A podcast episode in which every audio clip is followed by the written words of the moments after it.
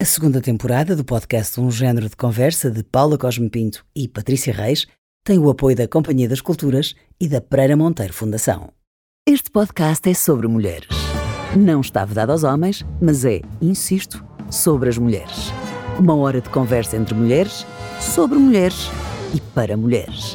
Os homens que calharem ouvir são capazes de beneficiar com isso. Pelo menos elas acham que sim. Uma é a Patrícia Reis, a outra a Paula Cosme Pinto. E este podcast chama-se Um Gênero de Conversa. Hoje vamos falar de violência sexual, um tema tão complexo e tentacular que mais parece um polvo. Por isso mesmo, abrimos conversa não com uma, mas com duas grandes mulheres. Começamos com a Maria João Faustino, cuja assertividade de discurso tem o condão de inquietar quem a ouve. É doutorada em Psicologia pela Universidade de Auckland, onde se dedicou ao estudo deste tema. Tem publicado em revistas científicas e nos mídia sobre violência sexual, género e consentimento. Integra várias associações feministas e é representante da Plataforma Portuguesa para os Direitos das Mulheres no Lobby Europeu de Mulheres. A ela junta-se Isabel Ventura, autora de uma das mais pioneiras investigações sobre violência sexual em Portugal. Licenciada em jornalismo, fez mestrado em estudos sobre as mulheres e doutorou-se em sociologia com a tese Medusa no Palácio de Justiça: Imagens sobre mulheres, sexualidade e violência a partir dos discursos e práticas judiciais. Um trabalho que, além de ter sido agraciado com o Prémio APAV Investigação 2018 e com o Prémio Maria Lamas nesse mesmo ano, deu ainda origem a um livro essencial, Medusa no Palácio de Justiça ou uma história de violação sexual. Conhecem-se e, aqui entre nós, refletem muitas vezes juntas sobre estas questões com um bom copo de vinho na mão. Concordam que discordam em algumas das suas opiniões e é também essa pluralidade saudável que quisemos trazer para este episódio. Bem-vindas! Que honra juntar-vos às duas aqui connosco. Muito, Muito obrigada. Ai, que lindas! que lindas em conjunto! Oh. Mas vocês treinaram isso, não foi? Não. Não é de beberem muitos copos juntas, agora a gente pode dizer É verdade que nós refletimos muitas vezes e, e fazemos muitas vezes com um copo de vinho uh, e que discordamos muitas vezes, mas é, queria agradecer o convite porque é, é uma honra muito grande uh, estar a discutir o tema que, que, é o tema mais caro com três mulheres que admiro muito e, e poder fazê-lo com a Isabel, que é minha amiga há muitos anos e que é uma inspiração e uma mentora para além disso. Ai que bom, Pronto. vamos passar elogios umas às outras. Eu acho ótimo. Eu acho ótimo. Sobretudo acho ótimo porque quando cheguei aqui ao estúdio disseram: bem, isto hoje, com os temas, Exato. isto hoje, vai ser duro. É muito duro falar de violência sexual. Vocês. Um, acham que as pessoas estão à espera que vocês sejam sérias e herméticas e que estejam zangadas com o mundo, porque há muito essa ideia de que quando tu te especializas nestes temas, especificamente, um, que o discurso é sempre sério e zangado. É verdade? É verdade que as pessoas esperam isso. É, é, é, verdade que as pessoas esperam isso, que esperam alguma hostilidade e que de alguma forma eu sinto isso, e não posso falar pela Isabel, mas acredito que seja uma experiência comum, que usam isso muitas vezes uh, para de alguma forma descredibilizar. Porque quando nós falamos de violência é, é como se já houvesse um, um, certo vício, um certo viés. Ah, mas tu também é a tua área de estudo, não é? Portanto, tu estás a empolar de alguma estás maneira. Estás a empolar, é a realidade que tu conheces melhor e isso é uma franja pequena, não é? Uh, portanto, Portanto, há muito esta, esta ideia de que há um vício de olhar para o pior que existe, como se fosse. e, e depois de generalizar. E não sei se tu tens a mesma experiência. Um... Não sei, não, por acaso, ou seja, não tinha pensado nisso dessa forma. O, acho que uh, espera-se, ou, ou vê-se, ou vêem-se as mulheres Uh, e quem fala sobre questões de violência ou quem reclama alguns direitos sobre, relacionados com a vitimação um, vê-se, olha-se para essas pessoas como elas estando sempre zangadas, como, como a João diz, como uma forma de as descredibilizar, mas eu confesso que, quer dizer, acho que é um pouco questionável ou aberrante não se estar uh, zangado. eu sinceramente não entendo, pois. quer dizer, essa conversa do. Pois. Quer dizer, não sei, é eu, eu, eu, eu não me conformo e, e acreditem que eu, em relação a muitas outras coisas na vida, até até acho que sou demasiadamente conformista, mas neste aspecto, não, eu não me conformo, eu não me conformo com o facto do direito penal e, e também as, e, e, o resto da sociedade, incluindo eu própria, atenção, não, nunca me estou a, a, a descolar disto, eu faço parte de uma sociedade, um, tratarem, maltratarem as pessoas que são vítimas de violência sexual e que sabemos que têm uma componente muito forte de género, independentemente, e é triste eu ter que estar a dizer isto, mas tenho que estar sempre com este enorme parênteses, sim, qualquer pessoa pode ser vítima, isso não significa que não haja aqui uma componente de género muito importante. E o que é que eu quero dizer com isto? Quero dizer que maioritariamente o, uh, quem agride são homens e, maioritariamente, quem é vitimado uh, uh, é mulher, e isso tem explicações so, históricas e, e, e, sociais. Isabel já adiantou todo um programa, mas eu não queria deixar de dizer, só para sublinhar o que ela disse, que não, não, não há mal nenhum em estar zangada. Eu acho que nós temos todo o direito a estar zangadas e todo o direito a estar muito zangadas perante o estado das coisas. E, não há mal nenhum em estarmos furiosas muitas vezes e hum, mas fica mal as mulheres estarem zangadas parece somos umas não, histéricas quando nos zangamos parece não? É? que não é legítima a raiva não é a raiva é um fator é, é, é, um fator de mudança é o agente de mudança e é perfeitamente legítima quando as mulheres são discriminadas têm todo o direito a estar muito furiosas a Gail Dines há uns tempos eu entrevistei-a e ela dizia o feminismo precisa desta raiva, uma raiva que não te consuma, não é? Tem de ser uma raiva hum, em banho-maria, mas nós precisamos de estar zangadas. Tu não queres que a raiva destrua, mas ela é o agente de, de, reivindicação. E eu acho, que, eu acho que nós temos de reclamar isto, porque parece que nós temos de pedir ainda muitas migalhas e fazê-lo com muito jeitinho e muito devagar e de uma forma muito composta. E não, às vezes temos, temos pedir licença para estar Exatamente. zangadas, não é? Se, olha, eu, eu, raramente nós aqui trazemos muitos dados estatísticos, porque gostamos que estas conversas sejam mais fluidas e menos académicas. Uh, mas por um lado, eu acho que quando falamos aqui de zanga, eu, eu, eu reuni alguns números, onde eu estava outra vez a rever. Eu olho para estes números muitas vezes e infelizmente eles mudam, mas não melhoram não é? E, e, acho que para quem nos ouve, se calhar um bocadinho, contextualização, se me permitem, acho que também pode ajudar a perceber, se ainda não perceberam porque é que estamos zangadas, porque é que estamos. Então, olha, diz a Agência dos Direitos Fundamentais da União Europeia, que em tempos se inquiriu 42 mil mulheres residentes na, na União Europeia, uh, e neste grande estudo concluía que uma em cada 10 mulheres foi vítima de alguma forma de violência sexual desde os 15 anos. Uma em cada 20 destas mulheres da União Europeia foi violada. Apenas 10% fizeram queixa. O medo e a descrença na justiça foram apontadas como as principais razões para ficarem em silêncio. Pouco mais de uma em cada cinco mulheres foi vítima de violência física ou sexual por parte de um parceiro atual ou anterior, portanto, dentro das suas dinâmicas relacionais e afetivas. E um número que, segundo a Organização Mundial de Saúde, sobe para uma em cada três mulheres quando olhamos para o panorama mundial. Pá, se isto não é motivo para ficarmos zangadas, então Exatamente. não sei o que é. A mim zanga-me muito. Muito. Muito. Oh, Isabel, uma das coisas, eu sou muito fã do teu livro. Eu acho que já o emprestei, a, não sei, já perdi a contar quantas pessoas já o passei. Recomendo constantemente, mesmo nos posts que faço no Instagram. E, e é muito angustiante uh, ver os relatos que tu pões aí, ver a forma como o sistema judicial acontece, mas uma das coisas que, que eu lembro-me que era um género de conclusão, entre várias conclusões, era que as vítimas de violação foram historicamente incentivadas a calar-se para o seu próprio bem. Queres falar um bocadinho sobre isto? ainda ali até às questões históricas que ainda há bocado mencionamos. Sim, uh, no fundo, uma das ideias flutuantes, por acaso há, há pouco estava a rever, a revisitar essa última parte, que faz assim uma súmula e, e, estava a pensar que eu, em vez de lhes ter chamado flutuantes, devia, ter, devia lhes ter chamado viajantes, não é? porque elas viajam, que o que quero dizer é que elas viajam pelo tempo.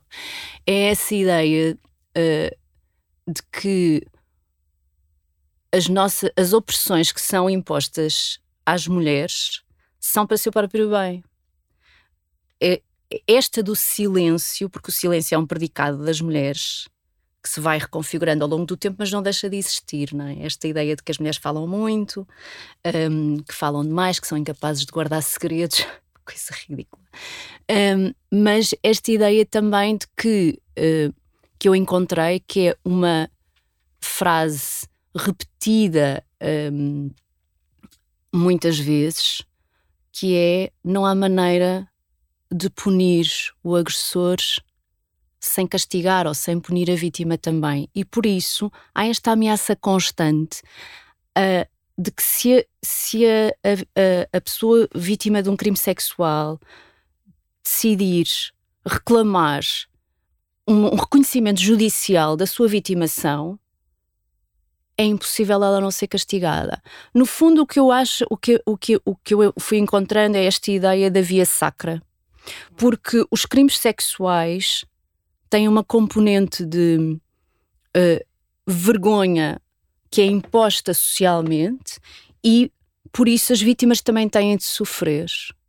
E, e, e para mim esta imagem uh, da via sacra, não é? De, de quando, quando alguém decide quando alguém toma a, a, a iniciativa de desvelar que foi, que, foi vítima de um crime sexual ou de uma agressão sexual, porque nem todas as agressões sexuais são reconhecidas como crime, portanto, uh, que há um que lhe esperam um caminho longo de castigo e de sofrimento. Sim, com vista à sua purificação, porque historicamente as vítimas de, de agressão sexual eram também manchadas. Ficavam manchadas Sim, e, portanto, esse... e, e, portanto, precisam de se purificar. E, claro que eu estou a utilizar isto como uma imagem no sentido de se perceber aquilo que eu fui encontrando, que há esta ideia de que, ou seja, eu estou aqui a tentar explicar na minha, a leitura que eu fiz relativamente ao, à, à, a esta aparente necessidade de sofrimento, porque isto é dito, do, não há maneira de eh, punir o agressor sem castigar a vítima ou sem que a vítima sofra, como se fosse uma inevitabilidade.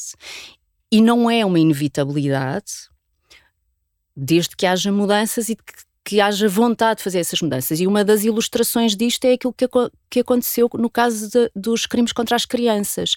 Nós vemos isso muitíssimo bem quando Portugal foi obrigado, porque foi obrigado a tornar este crime de natureza pública, ou seja, de sempre, ser sempre obrigatório investigá-lo, então, o que aconteceu foi que também houve uh, uh, mudanças no sentido de tentar proteger e aliviar esse, esse, esse, essa carga de potencial revitimização, como, por exemplo, permitindo as declarações para a memória futura, ou seja, de forma a que as pessoas não tenham que, as crianças não tenham que ser uh, confrontadas novamente com o agressor falar, em sala de tribunal. Contar, apesar disso continuar a acontecer, mas tem-se vindo a melhorar bastante, podendo retirar o agressor da, da, ou o arguído, perdão, da sala de audiências, permitindo que se preste declarações acompanhada com outra pessoa. Portanto, há um conjunto de, de mecanismos que foram postos em ação e, e, que podem ser melhorados e que podem ser alargados às outras, uh, uh, a, a, toda, a toda a tipologia de vítimas de crimes violentos e de crimes de, de sexuais, que podem ser feitos e que não têm de ser uma inevitabilidade, tal como também não tem que ser uma inevitabilidade o, o ostracismo a que muitas das vítimas são sujeitas socialmente. Não quero estar a monopolizar, desculpem. não, não. Achas que, ou seja, quer dizer, Portugal e Itália continuam a ser os únicos países que, que não passaram para, para crime público. No uh, caso das pessoas adultas. Sim, no caso das pessoas adultas. E como tu dizes, no caso das crianças, foram ativadas toda esta série de medidas que protegem a vítima. Uh, porque vocês acham que no caso de, das mulheres, e falar das mulheres porque realmente são a, a, a larguíssima maioria das vítimas de agressões sexuais, porque é que acham que, que há esta resistência tão grande em darmos esse passo? Nós, este é um ponto de discordância. Pois, eu sei, eu sei. eu tenho muitas dúvidas eu, eh, um, sobre a questão do, do crime público. Um, idealmente seria para mim seria um crime público claramente. Um, mas sabendo como é que o sistema funciona eu tenho muito medo que isto na prática reforce um, alguns problemas que já, que já, existem em vez de trazer soluções. E tenho muito medo do discurso que às vezes eh, flutua para, para usar a expressão da Isabel de, que as mulheres têm obrigação de proteger outras vítimas denunciando. E as vítimas não têm obrigação nenhuma de denunciar, não têm obrigação nenhuma de falar. Não têm. Mas Ponto. o crime público também não as obriga Eu sei, a falarem. Mas não. É? muitas vezes associado ao crime público vem a ideia de que uh, existe um dever nosso de falar sempre que existe alguma coisa, independentemente da vontade da vítima. E de que as mulheres têm a obrigação de colaborar de alguma forma. E eu tenho muito medo desse discurso. Eu diria que é mais um, um dever da justiça e do, nosso, e do país e da sociedade no geral em não permitir que aquela pessoa continue a ser um agressor. É verdade. Mas nunca. Mesmo que a vítima não queira denunciar e ela no crime público ou seja, ela pode não, não Pode fazer não parte, colaborar. pode não colaborar. É um direito que tem. Aliás, falou-se muito, ah, deviam ser criminalizadas. Assim, nunca, Nunca. nunca, não Nunca. é? Uma vítima já passou por aquilo que. Quer dizer, não, não nem pensar, é Nem pensar. indiscutível. Ah, mas eu acho que nós, enquanto sociedade, temos o dever de procurar fazer justiça. Eu e- compreendo isso. e Desculpem, tentar que- desculpa, João, mas passou-me aqui, isso acho que passou-me ao lado. Criminalizar. Falou-se, não ia falou-se, sim, sim, sim, Criminalizar criminalizar a a- vítima, as houve uma das coisas que foi sim. falada. Criminalizar a Criminalizar a vítima que não vítima, quiser colaborar, qual é o está a pôr em risco Está a pôr em risco a que segurança Não das quer fazer denúncia. Isto é só, mais É uma a vez. vítima é que está a pôr em risco. Exato, a vítima. É, Sim, mas é lá está, é como a vítima é que vai ser castigada no processo, não o, estou a agressor, o agressor que fica sempre aqui. A vítima é que está a pôr em risco. É, mas isto É uma não- ideia perversa, É, não é uma é? ideia perversa, não, mas é que foi posta em cima da mesa. uma ideia não é? absurda. absurda. Mas é, é uma ideia que muitas Uhum, vezes, muitas vezes surge. surge e a minha posição é- aqui é, é- em limite é esta. Ah, as mulheres, e estamos a falar sobretudo de mulheres, não têm o dever de denunciar. Ponto. Não há uma resposta perfeita, nós não podemos exigir mais das vítimas. Ah, as pessoas têm o seu tempo, as pessoas têm o direito a denunciar e devem ter todos os mecanismos para denunciar, que não existem, não é? Ah, alguns a Isabel enunciou. Devem ter muito mais tempo para fazê-lo, porque seis meses, e eu sei que esta questão foi, foi alargada, mas seis meses e um ano não são nada. É, um ano para 10 anos faz muita diferença. Faz muita a vítima diferença. pode, por exemplo, ir fazer terapia, Claro. pode ir eh, ju- fazer um processo do seu próprio trauma e sentir-se muito mais empoderada passados uns anos para não, agora E eu quero enfrentar isto.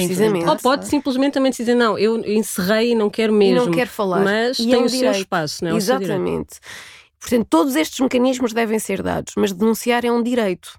E eu tenho muito medo que, eh, tornando o crime público sem, sem acrescentar estes meios e, e- e tornar estes meios eficazes e estes mecanismos eficazes, no sistema que nós temos, eu tenho muito medo que isto só venha trazer mais medo às vítimas de falar. E, e que isso, na prática, possa representar mais silêncio. Eu não partilhar com amigas, ou não partilhar com uma associação, ou não partilhar porque tenho medo que isto se vir contra mim. E tu não achas que isso se agudiza quando os abusos são dentro da família? Porque o silêncio, o silêncio nas famílias impera de uma maneira Exatamente. ah, brutal, não é? É quase eu não vou denunciar o meu primo, o meu tio, o meu pai, Claro.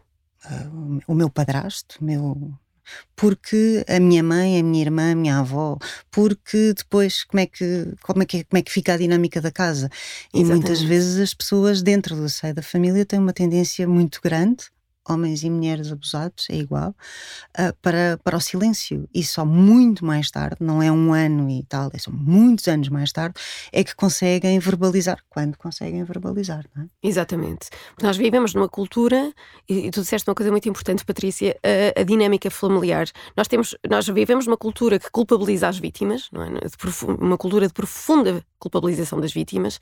Nós assistimos a isto permanentemente, escrutinamos as vítimas, a resposta que deram, o que é que fizeram que de alguma forma as torna corresponsáveis pela agressão sexual, como é que elas se comportaram, como é que elas se comportam agora, qual é o seu passado sexual, ah, o que é que vestem, o que é que vestiram, ah, de que forma é que provocaram aquilo ou que pelo menos ah, permitiram que a agressão acontecesse, como é que responderam depois, fizeram logo queixa, esta é uma das coisas, fizeram logo queixa, mas então porquê é que não, porquê é que não apresentou fez? queixa, não é? Gritaram, espernearam, resistiram. Espernearam, não é? resistiram. Tudo E. Isabel, a investigação da Isabel mostra como o lastro histórico destas, de- desta perseguição às vítimas, não é? Falou, mas falou alto, eh, falou logo, eh, mas ficou logo em silêncio. Portanto, as mulheres, quando denunciam, e os homens também, eh, mas as mulheres nunca, porque isto tem uma carga sexista muito, muito profunda e não é possível falar, como dizia a Isabel, não é possível falar de violência sexual sem abordar a questão de género e as dinâmicas profundamente genderizadas, mas nós vivemos numa cultura que promove o silêncio.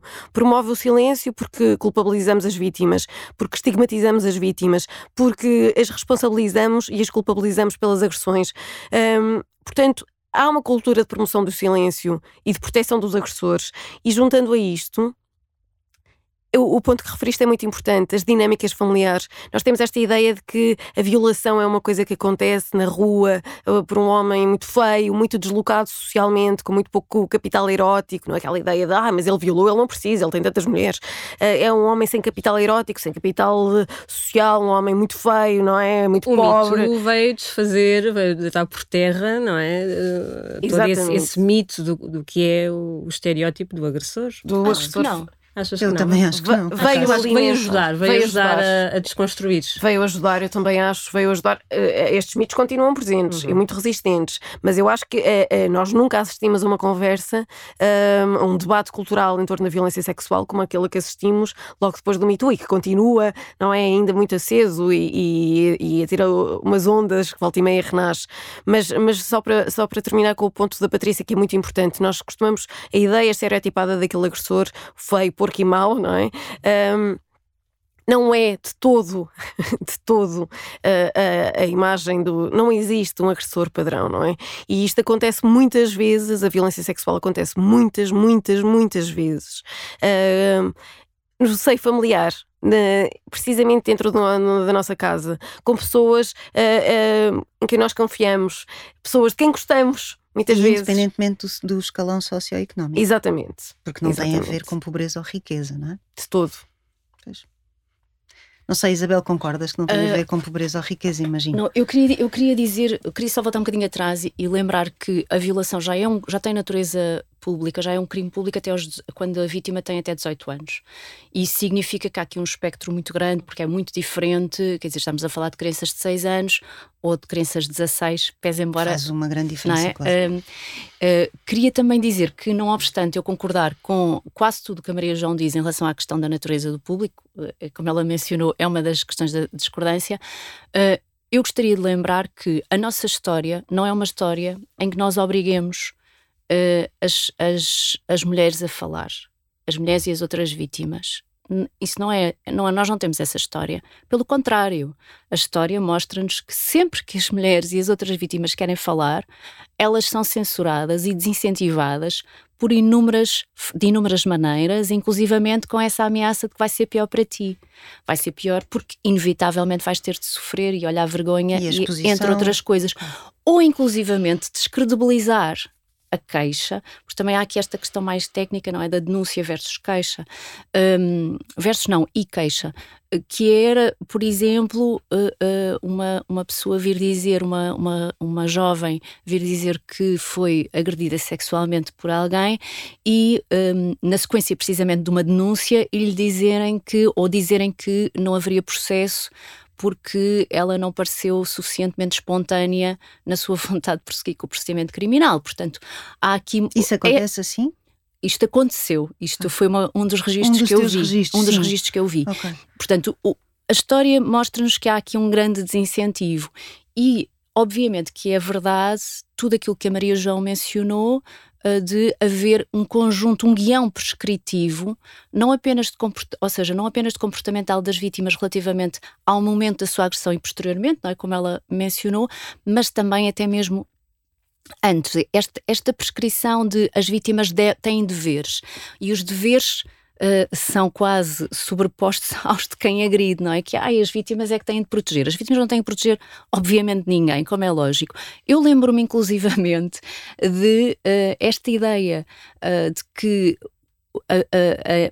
há uma instrumentalização das queixas no sentido de as vítimas devem dizer porque isso vai evitar agressões. Vamos lá ver. Quem evita agressões são as pessoas que decidem agredir. Ponto Claro. final, acabou, Ponto. não há aqui mais nada. Eu recordo-me que quando houve a discussão na década de 80 na Assembleia da República para descriminalizar o aborto nas situações de violação fecundante, não era a única, eu é, eu é que só estava a ana- analisar essa parte. Um, um dos deputados dizia precisamente que achava muito estranho uh, se uma vítima de violação não apresentasse queixa, porque estava-se a discutir isso, ou seja, a necessidade precisamente de apresentar, de apresentar uma, de haver uma queixa para a pessoa poder ter acesso ao, ao aborto, uh, e, e o que ele dizia era precisamente isto, era que as vítimas tinham o dever de evitar novos crimes. Portanto, isto é um discurso que nós uh, conhecemos, não é novo, mas as vítimas não Portanto, no têm. fim, a responsabilidade As vítimas é não têm é? dever, É sempre não têm. Contudo, há, Mas- há um claro mas- efeito dissuasor que a natureza pública do crime traz ao agressor, porque já não, ou Pronto, seja, já não mas- está, já não, já não se fia naquele sentimento de culpa e, e silêncio e, O- o que e eu- tudo mais que a vítima poderá vir a Pronto, sentir a o, que eu, o que eu diria é que, antes de mais, a natureza do público desonera as vítimas, porque elas não têm de apresentar queixa para que haja um procedimento criminal e uma investigação, obriga o sistema judicial a levar a sério estas, estes crimes, porque muitas vezes uh, muitas vezes têm aqui problemas na sua, uh, no, no, seu seguimento e tratamento judicial. Tu, ao longo da tua investigação, sentiste que não são levadas a sério muitas destas queixas? Sim, frequentemente. frequentemente. E mesmo depois, olhem, o, o quer dizer, depois, e, e, certamente as pessoas que estão no terreno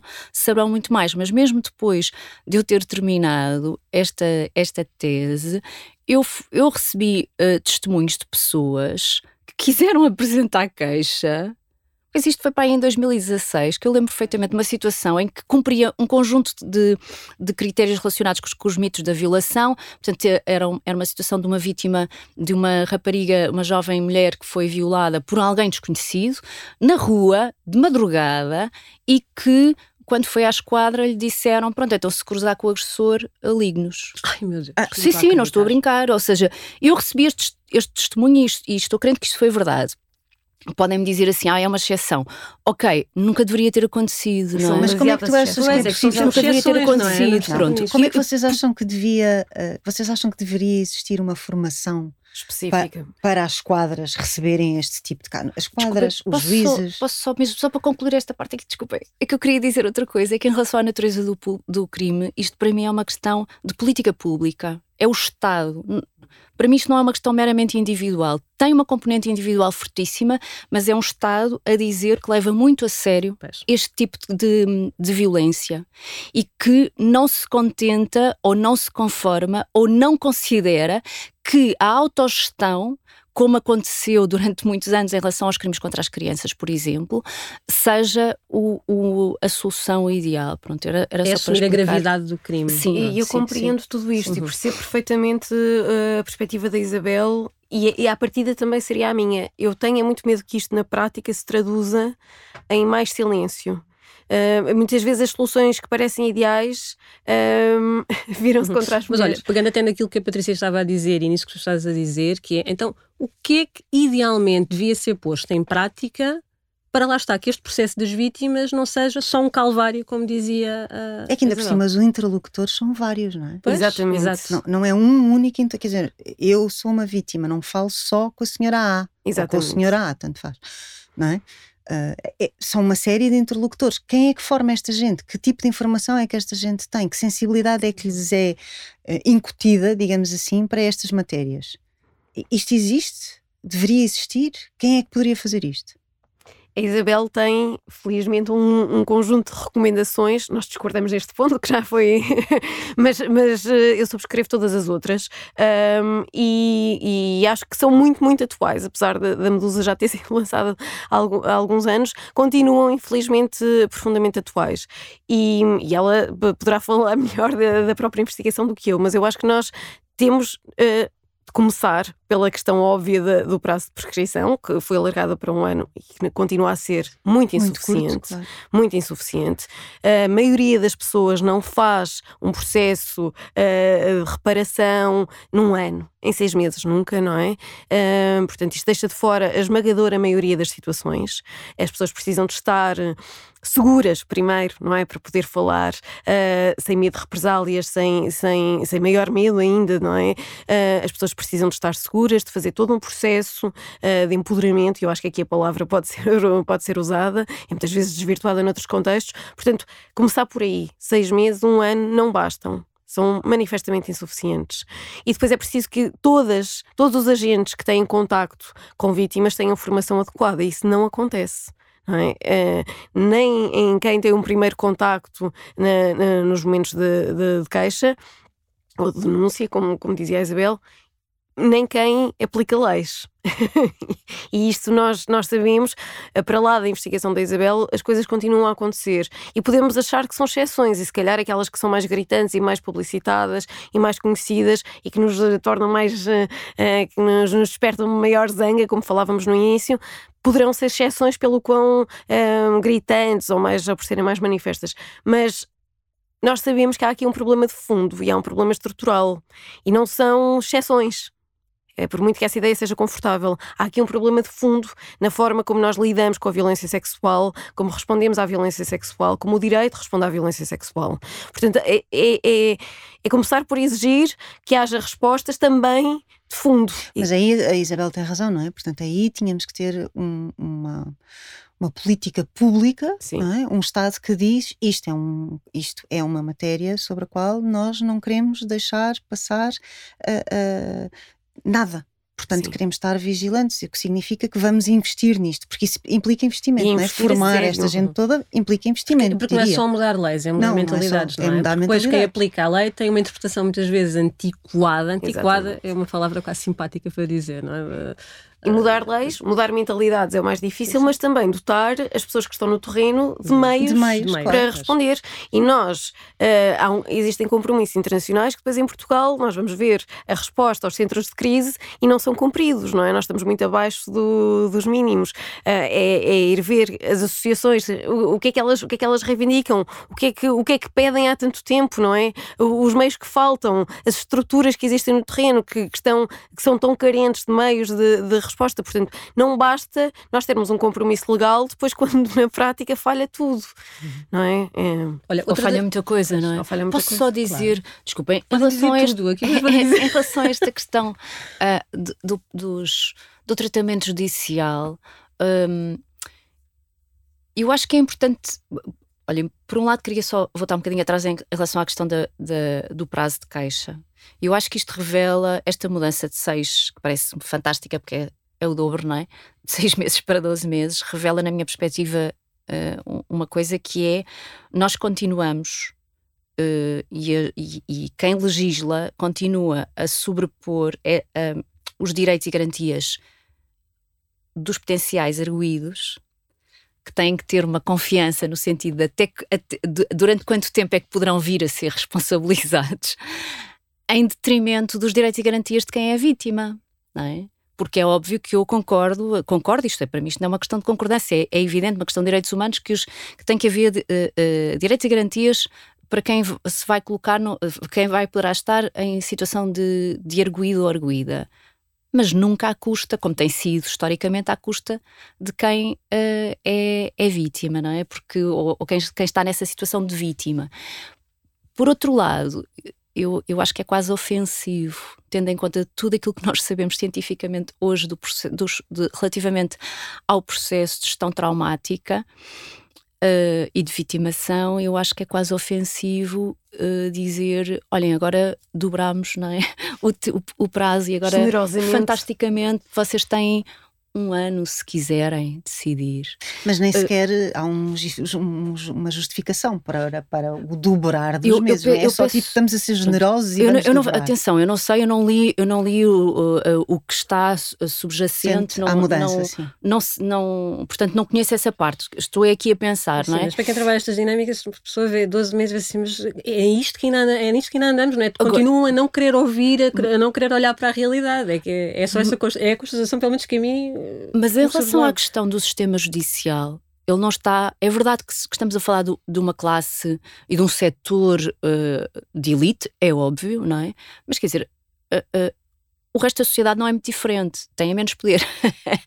não é? é preciso lembrar-nos disso. E por outro lado, também eu acho que é importante olharmos à volta e pensarmos, pá, como é que é possível que leis tão diferentes porque atenção que o nosso ordenamento jurídico não é assim tão diferente de muitos outros, mas em alguns casos é, por exemplo, eu dou muito, muitas vezes o exemplo do Canadá, que eu acho que é assim uma coisa mesmo diferente do nosso, porque uh, explicita e descreve e define muitas coisas, contrariamente ao, ao, nosso direito penal, que é muito mais que deixa uh, aos tribunais um grande poder de, uh, interpretação, de, de é? interpretação e de definir de conceitos. Não é? Do, do, quando olhamos para o Código Penal do Canadá, aquilo é, é uma coisa que para mim, em termos culturais, não é? eu, cresci neste, neste contexto e, portanto, para mim é, até é bastante é quase chocante.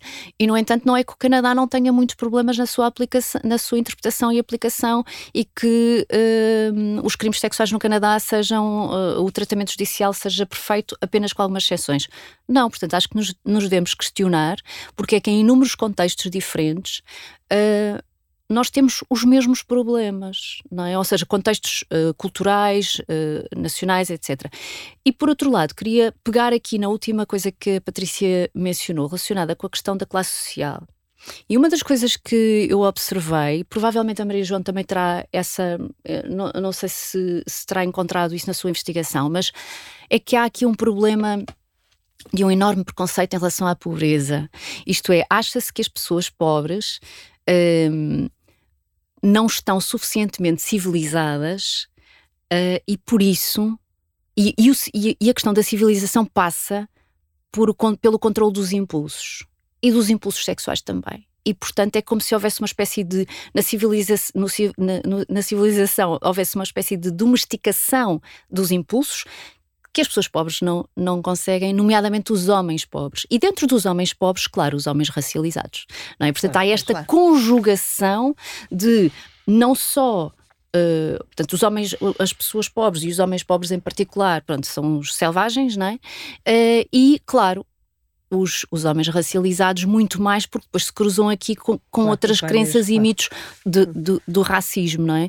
E, e, um, e, e, portanto, o que, é, o, que, o que, uma das consequências disto é que as pessoas que não apresentam estas, que não estão nestas classes sociais, mais facilmente conseguem colocar dúvidas sobre uma acusação que penda sobre elas. Estão é? muito mais protegidas. Uhum. Claro, claro, claro, claro. Claro. E atenção que isto, isto são estereótipos que estão internalizados claro, por sim. toda a gente. Claro, não, sim, não é só pelo claro. sistema maior judicial. o poder económico também de, de, um potencial agressor, maior a sua máquina de defesa. De Temos tido vários casos assim, em que as figuras são até endeusadas eh, mundialmente e que depois se torna muito difícil Mas por isso é que estava... a vítima em detrimento é. daquele, daquela figura que até tem ali uma equipa de tubarões advogados que vão arranjar todas as maneiras de, de o defender. Mas por isso é que eu estava a duvidar que houvesse aquela desconstrução tão necessária de que o capital erótico, que muitas vezes está associado também Ao à classe social, uhum. uh, viesse, ter, viesse uh, tivesse sido desconstruído com o Me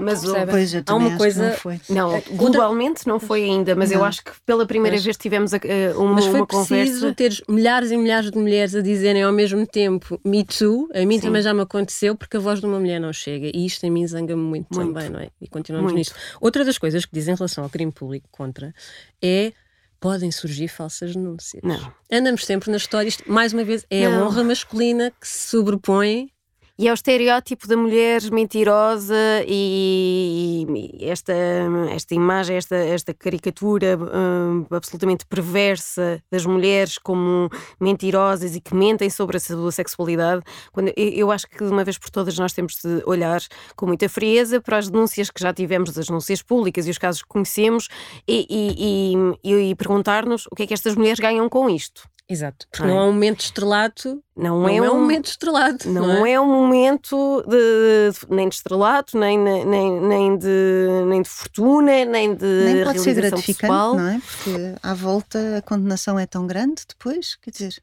Hum, nós todas sabemos que temos muitas razões para não falar. Não é o contrário. Olhemos para isto com alguma racionalidade. As mulheres que denunciam normalmente pagam um preço muito alto. Não é como se a seguir nós tivéssemos uh, as carreiras premiadas não, ou um grande aplauso social. Não há mulher nenhuma à partida que queira ser enxovalhada em praça pública, que queira ser questionada, descredibilizada, ter a sua sexualidade a ser um assunto nacional, uh, como piada. Portanto, há muitas razões, todas legítimas, para não querer falar. O contrário não se verifica, não é? Portanto, esta ideia absolutamente pérfida e, e, sem base qualquer empírica. Pelo contrário, todos os estudos empíricos que nós temos mostram que as falsas denúncias acontecem em todos os crimes, não são uh, exclusivos, mas ninguém pensa, não é, nas falsas denúncias dos outros, uh, dos outros crimes. Aqui pensam porque estamos a falar de mulheres, uh, essencialmente. Mas existem, claro que sim, mas são absolutamente residuais absolutamente residuais. Portanto, este, é, é, este alarmismo, este, este pânico, isto sim é um pânico moral, não é? Em torno das falsas denúncias, não tem base empírica, não tem sustentação nenhuma. é uma absoluta fantasia virada contra as mulheres e que serve constantemente, mas constantemente, para lhes policiar o discurso, para deslegitimar as queixas que apresentam e para historicamente, mais uma vez, desvalorizar as desvalorizar denúncias. as mulheres e desvalorizar as denúncias. Nós temos, nós temos dados para saber quando uma mulher apresenta queixa e quando uma mulher uh, denuncia uma situação de violência sexual, com enorme probabilidade ela está a dizer a verdade. Enorme. Uh, nós não estamos a falar de situações que aconteçam uh, pontualmente e que sejam absolutamente excepcionais. Não. A violência sexual é infelizmente muito comum. Acontece em todos os contextos. A esmagadora maioria das mulheres tem várias situações a reportar. Várias. Nós já praticamente todas fomos, isto para não dizer o, o um, todos os absoluto esmagador, não é? Mas nós praticamente todas fomos vítimas de assédio sexual na rua, nos transportes, tivemos situações ou tivemos situações de abuso no namoro. Uh, portanto, a violência sexual é um problema absolutamente sistémico, é, é muito banal e é muito banalizada. Portanto, é muito provável que uma mulher que esteja a reportar ou denunciar uma situação esteja a dizer a verdade. É muito provável. Claro que nós não julgamos, não, é? não, não se aplicam leis com base em probabilidade. Mas, socialmente, nós temos de partir desta premissa. Isto é, acontece, acontece todos os dias e a palavra das mulheres sobre estas coisas tem um preço. Portanto, existem muitos fatores aqui que levam a que uma denúncia em concreto seja muito provavelmente verdade.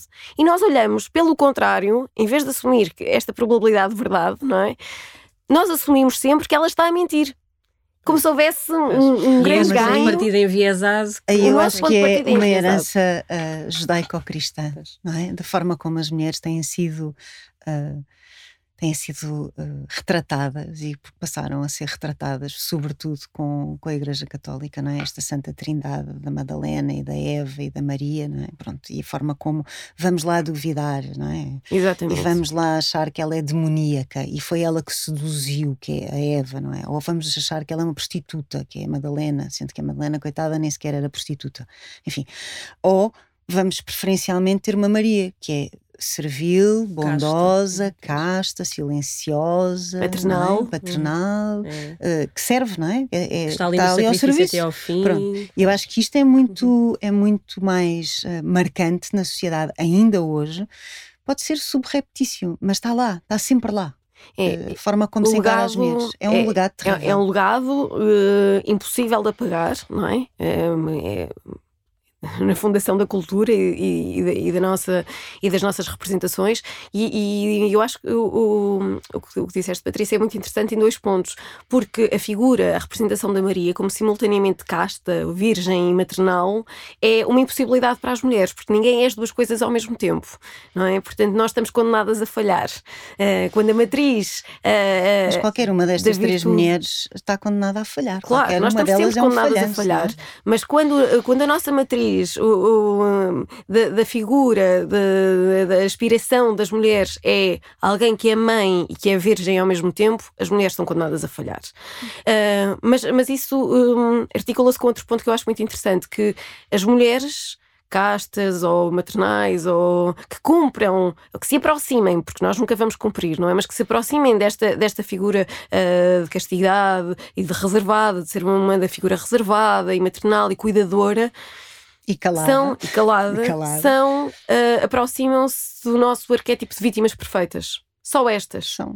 Tudo o que fuja a isto um, é, é, é, alguém, é uma mulher que, que não é, que é até para ser perfeita. vítima há um guião, não é? Tu há tens um de cumprir estereótipos para ser vítima, uma vítima credível. Isto é, enfim, não, eu, Desculpem, eu gostava de, de, recuperar aqui esta parte que, vocês, que nos estávamos a falar acerca das falsas denúncias e que a Maria João também disse. Ela tem uma frase que eu gosto muito e que acho que é muito ilustrativa uh, desta questão das falsas denúncias.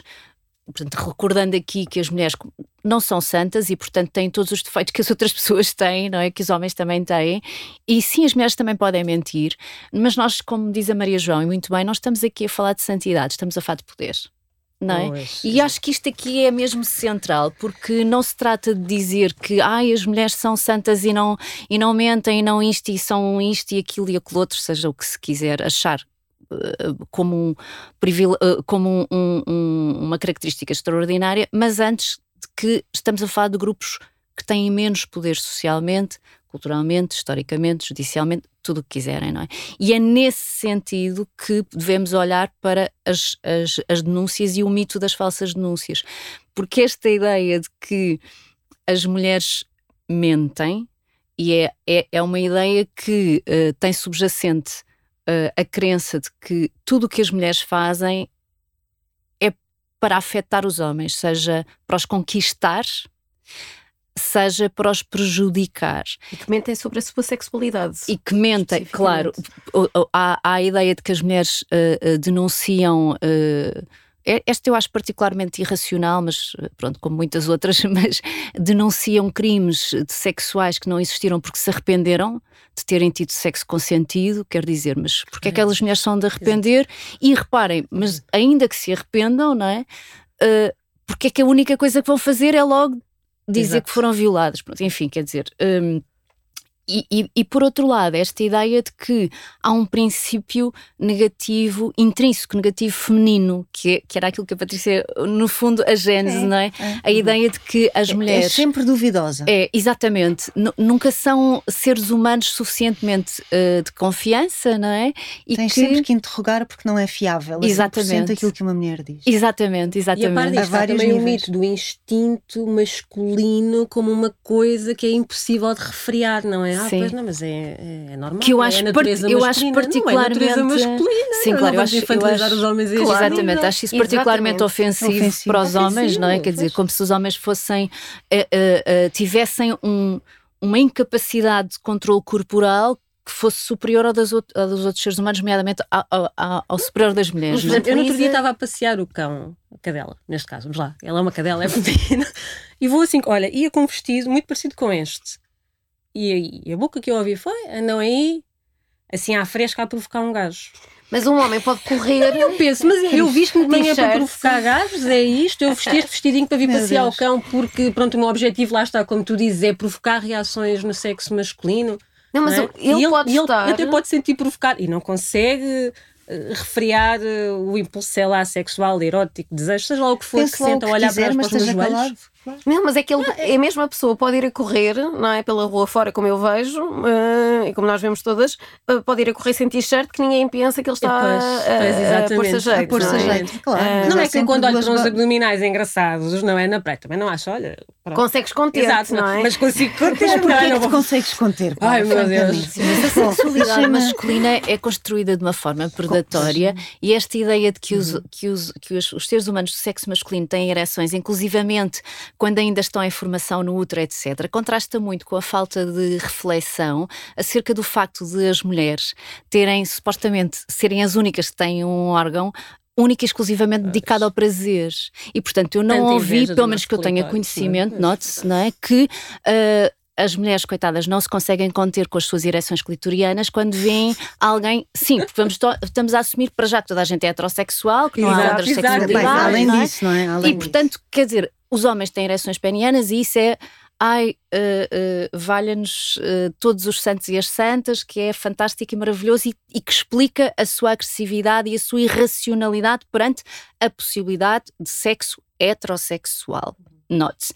Mas no caso das mulheres que uh, supostamente têm este órgão, supostamente não, têm, tem, têm este órgão, uh, que supostamente sua única função é o prazer. Então é isso aparentemente. O que as levou a várias condenações, não é? Desde Exatamente. a Idade Média até. Mas aparentemente não, não, serve, não serve para nada. nada. Não, não, serve para nada. Deixem-me só dizer uma coisa relativamente ao ponto da, da, da irracionalidade. Nós uh, somos socializadas neste meio que vê a sexualidade masculina como predatória, como qualquer coisa que não consegue refriar-se, nem autocontrolar-se, mas ao mesmo tempo a masculinidade é, é, é, infantilizada desta forma, mas ao mesmo tempo é a medida padrão da racionalidade. É, claro. é um paradoxo absoluto, é. não é? Os homens são vistos como a medida da racionalidade, as mulheres são histéricas e são, um, pronto, homens incompletos no raciocínio, claro. e muito inconstantes e muito, muito flutuantes e emocionais, mas os homens é que depois é, eles têm o alibi perfeito para tudo, não é? Eles são medida da racionalidade, mas depois são umas bestas primitivas no que toca à sexualidade. É a única única, é o único momento em que os homens são reduzidos ao corpo da mesma maneira que as mulheres são sempre. Sim, é? e por falar em corpo, lá está, nisto das dinâmicas, seja de violação, o próprio assédio, ou seja, nem tudo é só uma questão física e sexual neste processo. Acima de tudo está a dinâmica do poder. É. E o poder não é só a é submissão dinâmica física do poder. outro, é a dinâmica geral do poder, do exercício do poder Exatamente. de um em cima do outro. Exatamente. E com isto, vamos despedir-nos e dizer-vos que se calhar têm que voltar. porque Ficou tudo eu, por dizer. eu gostava muito de perceber como é que começaram a interessar-se por estes temas, qual foi o, tema, qual foi o Olha- caso que mais vos impressiona. Tenho milhares de perguntas, mas têm que cá voltar. mas olha, mas os nossos tenho 50. uma, vá, vamos fazer só um trabalho pedagógico Uhum. para quem nos está aqui a ouvir, porque eu acho, não, há uns tempos estive com a Isabel num- numa talk e falávamos sobre isto, a questão de como isto começa em tenra idade. E eu acho que toda a gente que tenha crianças em casa tem de começar a pensar nisto em casa ou na escola, que sejam cuidadores, educadores de alguma forma, que é a construção dos agressores, e falo no masculino, lá está, porque são a larga maioria dos, dos agressores são de sexo masculino, portanto vamos chamar as coisas pelos nomes, começa na infância, através da forma como somos socializados. Consegues só explicar isto assim, em traços gerais, para ficar aqui uma ligeira reflexão sobre isto, Isabel, que no outro dia falavas tão bem sobre isto.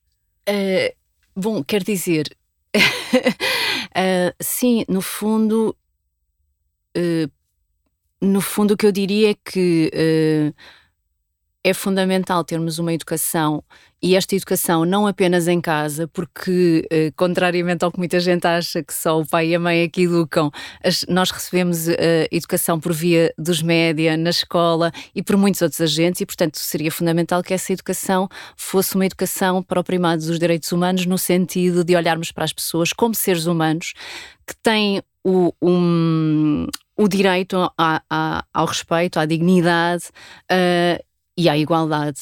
Não sei se. Portanto, É- coisas é como acharem piada a palpar as meninas na escola, pessoal, bora lá, já pronto, começar Sim, a mas dizer. as mães baterem nas crianças porque as crianças bateram e foram agressivas também não funciona mal. Não. Porque modelar as crianças lá em cima da agressão não é? Sim, também não, Eu não funciona. lembrava Não, desse não, exemplo que estavas a falar. Sim, em relação, sim ou, ou- seja, talvez eh, seja, sendo um pouco mais concreta, eu acho que, que é muito importante termos este eh, processo de. Já devíamos ter passado da reflexão, mas pronto, como eu acho que ainda não chegámos lá, de, de passarmos pela reflexão e depois pela ação, no sentido de eh, percebermos que há um conjunto de práticas que ensinamos e que, em- por um lado, são ensinadas e que ensinamos às crianças, e por outro, que, que vamos, eh, vamos eh, desvalorizando, nomeadamente essa questão dos, do- dos apalpões nas escolas.